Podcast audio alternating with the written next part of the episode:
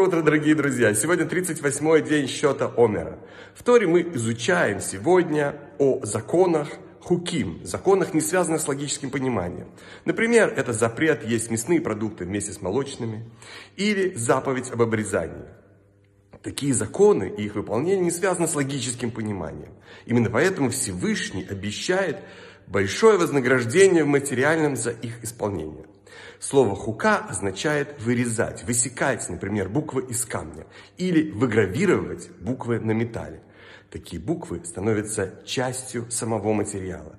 И их связь с материалом неразрывная по сравнению с буквами, написанными чернилами на пергаменте.